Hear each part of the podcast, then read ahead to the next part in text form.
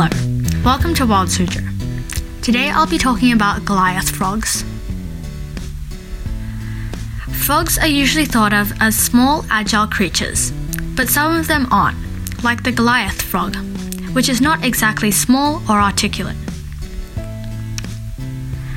The Goliath frog can be found in rainforests in Africa. They are usually found near waterfalls or streams because they look for food there. Goliath frogs are nocturnal, meaning they are active during the night. So they also look for food in the nighttime. When hunting, they'll sit on rocks next to a river and watch for their prey.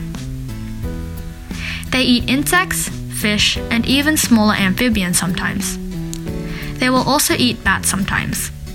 Goliath frogs are also very good swimmers, which helps them catch their prey. Goliath frogs are very big frogs, the biggest. One of the most impressive things about them is they can jump up to 10 feet and get up to 13 and a half inches. They also live up to 15 years in the wild.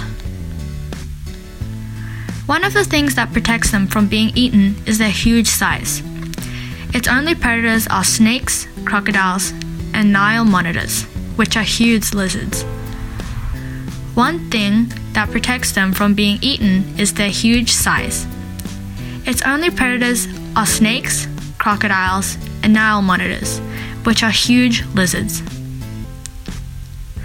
Does this change your idea on the frog species and the variation within their kind? For Wild Suzhou, I'm Palm Tree, and thank you for listening.